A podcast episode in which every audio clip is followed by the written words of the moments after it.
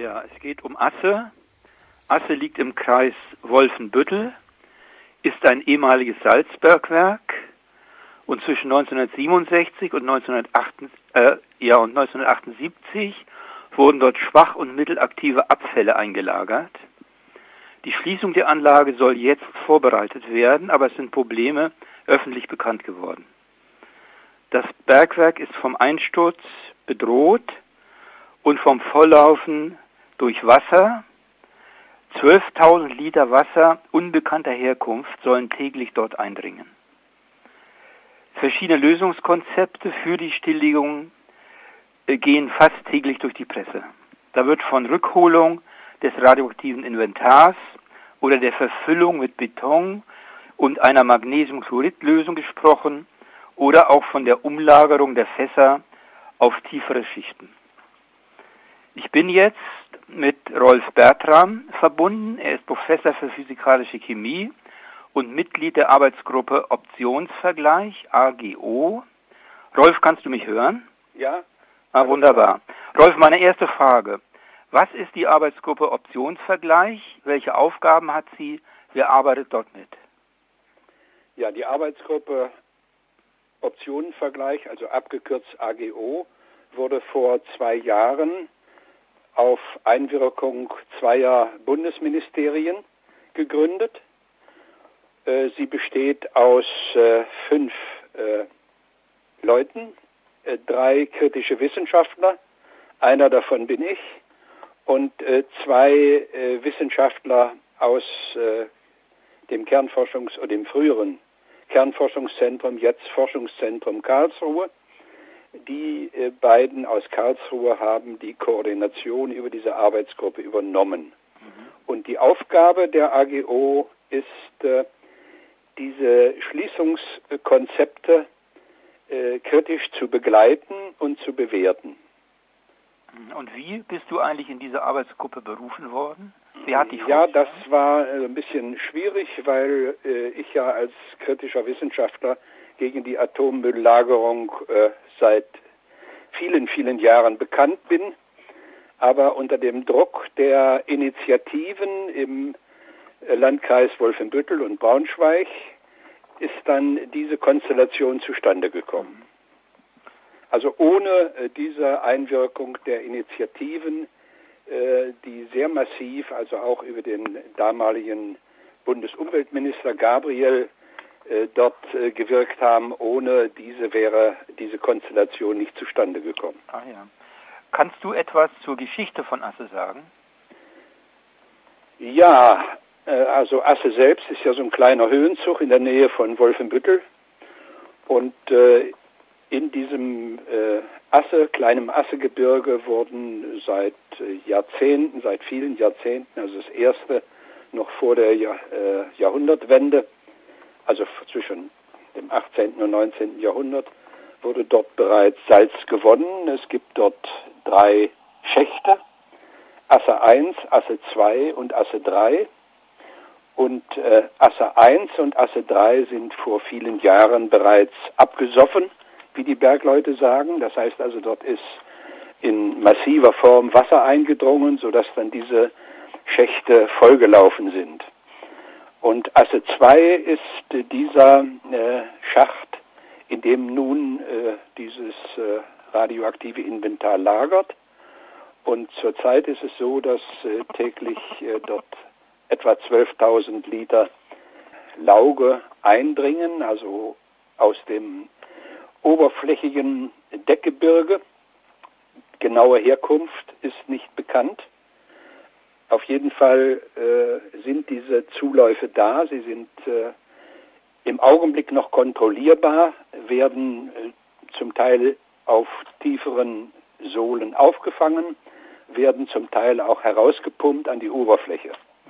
Aber wenn dieser Zulauf sich verstärkt, dann kann es natürlich genau dazu kommen, was auch in diesen eben genannten älteren Schächten schon eingetreten ist, dass dann ein unkontrollierter Wassereinbruch erfolgt und dann steht das Ganze halt äh, unter Wasser und dann äh, ist auch eine Rückholung oder eine anderweitiger Umgang mit diesem eingelagerten Atommüll nicht mehr möglich. Ah, ja. ja, dazu würde ich gerne später nochmal kommen, aber vielleicht kannst du erst mal erzählen, was ist eigentlich dort alles in Asse eingelagert? Ja, um es ganz schlicht zu sagen, es gibt nichts, was nicht drin ist.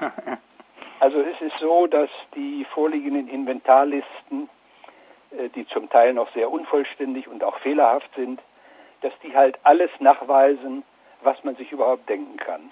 Also im Klartext muss man sich das vorstellen wie eine riesige Sondermülldeponie unter Tage, äh, wo also neben dem radioaktiven äh, Inventar also alle möglichen anderen Substanzen auch drin sind. Was heißt jetzt alle möglichen anderen Substanzen? Du meinst jetzt auch nicht radioaktive Substanzen? Ja, also äh, zunächst mal vielleicht zu den radioaktiven. Da herrschen sehr große Unsicherheiten. Das geht aus den Inventarlisten auch deutlich hervor.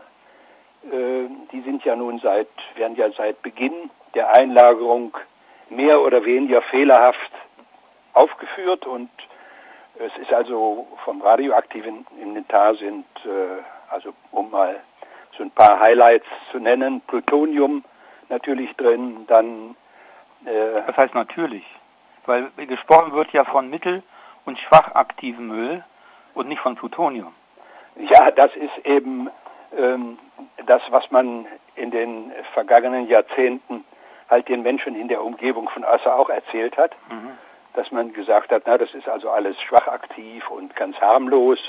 Und man sprach dann von Krankenhausabfällen und dergleichen und hat also nie erwähnt, dass äh, nahezu 90 Prozent der eingelagerten Abfälle äh, aus Atomkraftwerken kommen. Und mit dieser Einlagerung aus den Atomkraftwerken äh, natürlich auch Plutonium.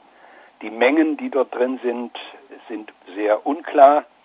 Äh, man spricht äh, einerseits von 9 Kilogramm, andere äh, Listen weisen 28 Kilogramm an, aus. Also man kann schon an dieser, an dieser Spanne zwischen 9 und 28 Kilogramm erkennen, wie unsicher überhaupt dieses, äh, die Menge und die Art des eingelagerten Materials ist. Es befinden sich weiter drin äh, Americium 241, also einer der stärksten bekannten Alpha-Strahler, die wir überhaupt kennen. Äh, es befinden sich drin Tritium, es befindet sich drin Radiokohlenstoff und im Grunde die gesamte Palette der äh, radioaktiven Elemente, die man kennt. Ja. Werden diese verschiedenen Stoffe oder sind diese verschiedenen Stoffe auch unterschiedlich gelagert und behandelt worden? Äh, darüber weiß man noch relativ wenig. Es gibt ja mehrere Einlagerungskammern, in denen also über 120.000 Gebinde mehr oder weniger äh, geschützt drin liegen. Diese Einlagerungskammern sind verschlossen. Äh, man weiß also zum gegenwärtigen Zeitpunkt nicht, erstens, wie ist der Zustand dieser Gebinde in den Einlagerungskammern. Man weiß auch nicht, äh, wie, die, äh, wie die Art der Einlagerung im Einzelnen aussieht. Man muss davon ausgehen, dass ein Großteil der Gebinde, also das sind zum größten Teil Rollreifenfässer, gewöhnliche Rollreifenfässer, dass die zum großen Teil zerquetscht, zerdrückt sind, dass der Inhalt äh, sich bereits äh, da in flüssiger oder anderer Form mit diesem Salzgruß, mit dem die Gebinde verschüttet sind, auch äh, äh dort eingesickert ist, sodass also nicht nur die eingelagerten Substanzen, sondern auch die Nachbarschaft. Mhm. Also dieser Salzgruß, mit dem diese Fässer dann zugeschüttet wurden, dass auch der äh, bereits kontaminiert ist. Ah, ja. Jetzt hattest du ja von eindringendem Wasser gesprochen und da besteht ja Einsturzgefahr. Und es kommt auch eventuell zum Kontakt zwischen Wasser und radioaktiven Stoffen und äh, äh das erscheint dann im Grundwasser, am Oberflächenwasser. es kommt also nicht nur zum Kontakt mit den radioaktiven Stoffen, sondern es kommt auch zum Kontakt mit den nicht radioaktiven ja, genau, Stoffen. natürlich. Und wenn man sich mal vorstellt, was an diesen nicht radioaktiven Stoffen da drin ist, es handelt sich da um, um zigtausend Tonnen, die da drin sind, also Metalle aller Art, auch toxische Metalle, die man kennt, Blei, Cadmium, Arsen. Die ganze Palette der Kunststoffe ist drin und auch ein erheblicher Anteil an chemotoxischen Stoffen. Und auch diese würden, wenn dieser Wassereinbruch erfolgt, würden natürlich mit diesem äh, Wasser in Kontakt kommen und äh, alle möglichen chemischen und strahlenchemischen Reaktionen auslösen. Mhm. Also derzeit wird ja als Maßnahme die vollständige Rückholung gesamten, denke ich, radioaktiven und nicht radioaktiven Inventars erwogen. Aber wie realistisch ist diese Option? Naja, zunächst mal gab es ja drei äh, Optionen. Das eine war die vollständige Rückholung äh, des gesamten Investars. Das zweite war die Verfüllung. Und das dritte war die Umlagerung. Und diese Optionen äh, haben wir also unter anderem auch äh, bewerten müssen und haben das auch getan. Keine der Optionen ist von uns als äh, äh durchzuführende Maßnahme äh, bewertet worden, sondern alle diese Optionen haben wir, diese Machbarkeitsstudien haben wir praktisch zur Korrektur zurückgereicht.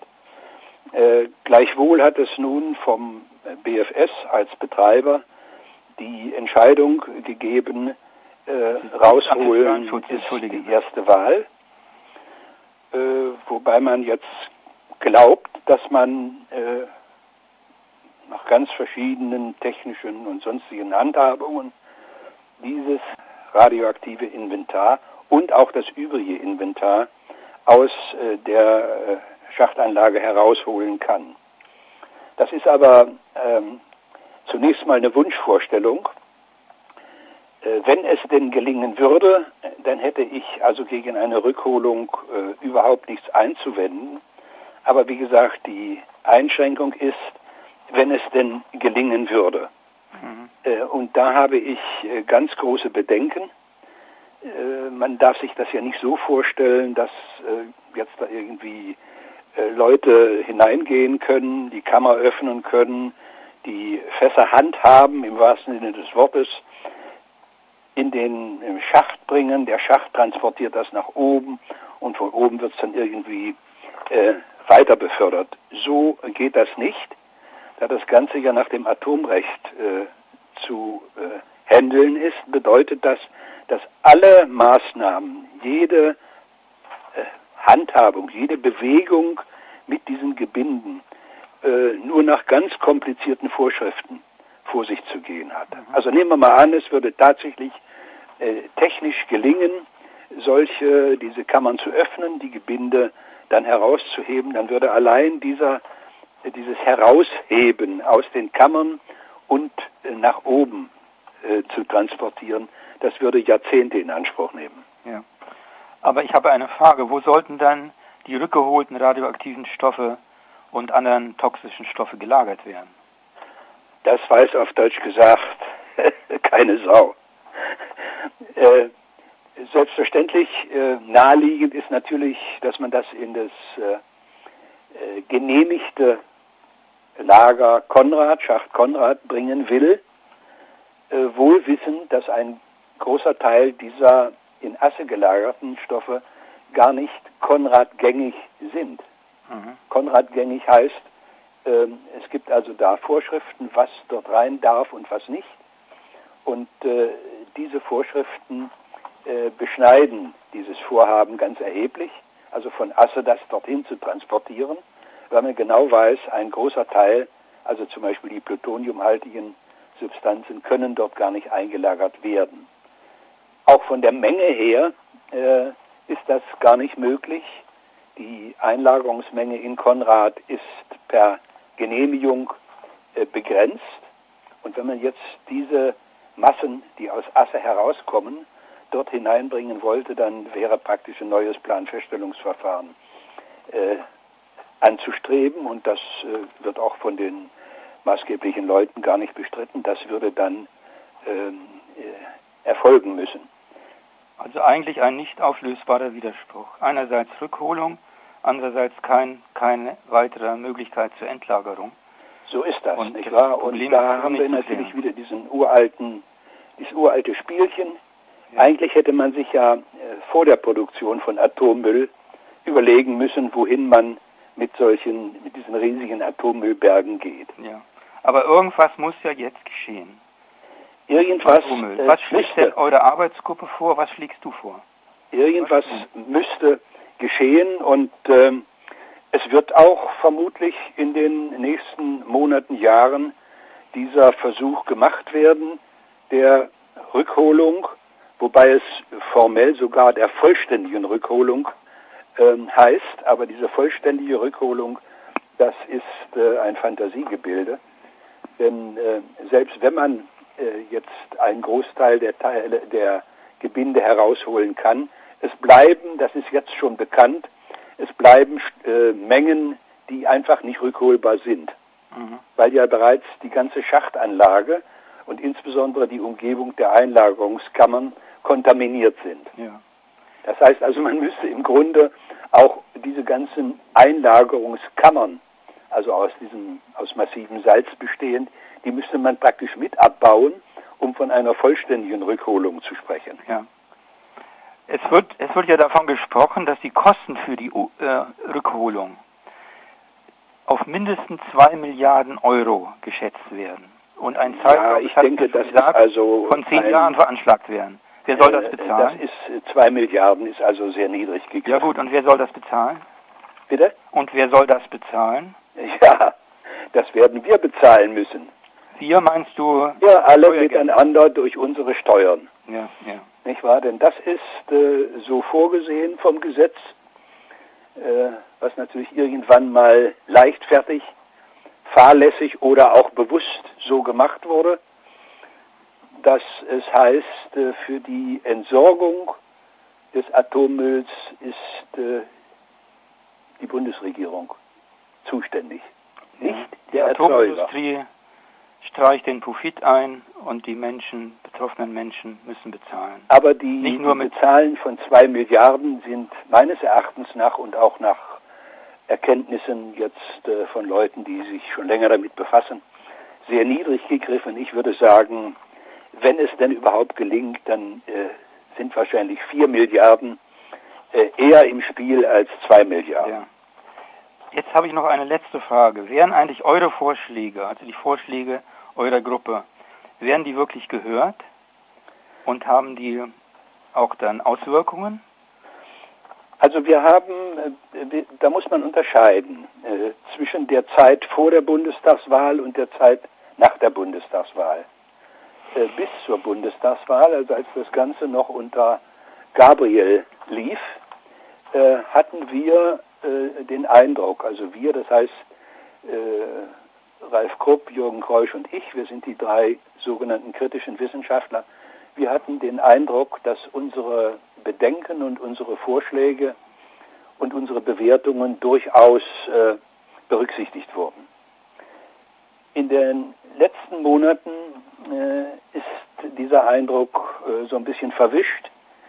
Wir wissen es im Augenblick nicht genau, äh, jedenfalls ist diese äh, verkündete Option Rückholung, diese Option ist eigentlich ohne unsere Zustimmung erfolgt, mhm. obwohl wir von der Auftragslage her äh, die Leute sein sollten, die jetzt äh, diese ganzen Dinge zu bewerten haben. Und es hieß auch immer, ohne unsere Zustimmung äh, wird nichts passieren. Und wie gesagt, dieses Verfahren ist äh, durchbrochen worden durch dieses Vorpreschen des BFS, die natürlich unter Zeitdruck stehen, das ist auch verständlich. Äh, aber ich habe den Eindruck, dass womöglich unsere Funktion der be kritischen Bewertung, dass die in äh, vorauszusehenden Zeit äh, nicht mehr so sein wird wie ursprünglich und dann läuft man natürlich Gefahr, dass man so eine gewisse Alibi-Funktion ja, hat. Ja. Rolf, äh, haben wir was Wichtiges in diesem Gespräch jetzt vergessen noch?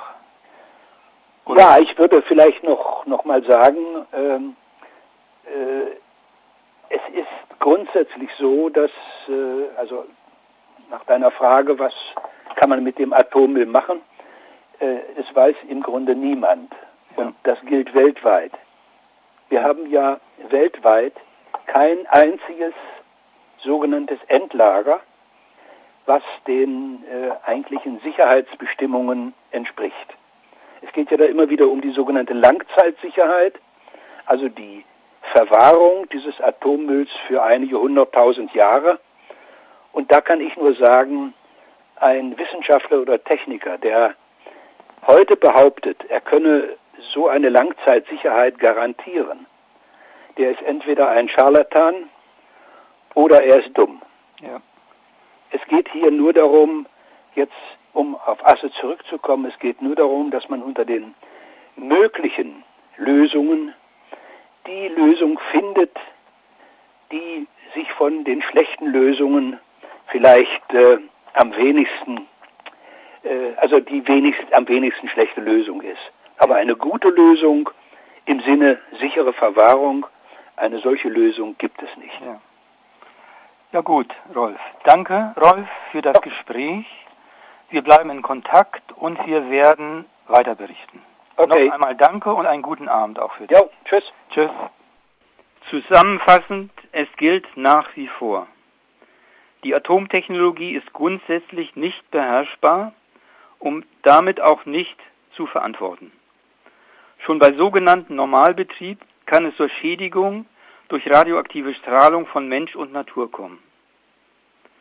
Technische Unfälle sind nicht auszuschließen und können zu unbeherrschbaren Katastrophen führen. Erinnern wir uns an die Atomkatastrophe in Tschernobyl.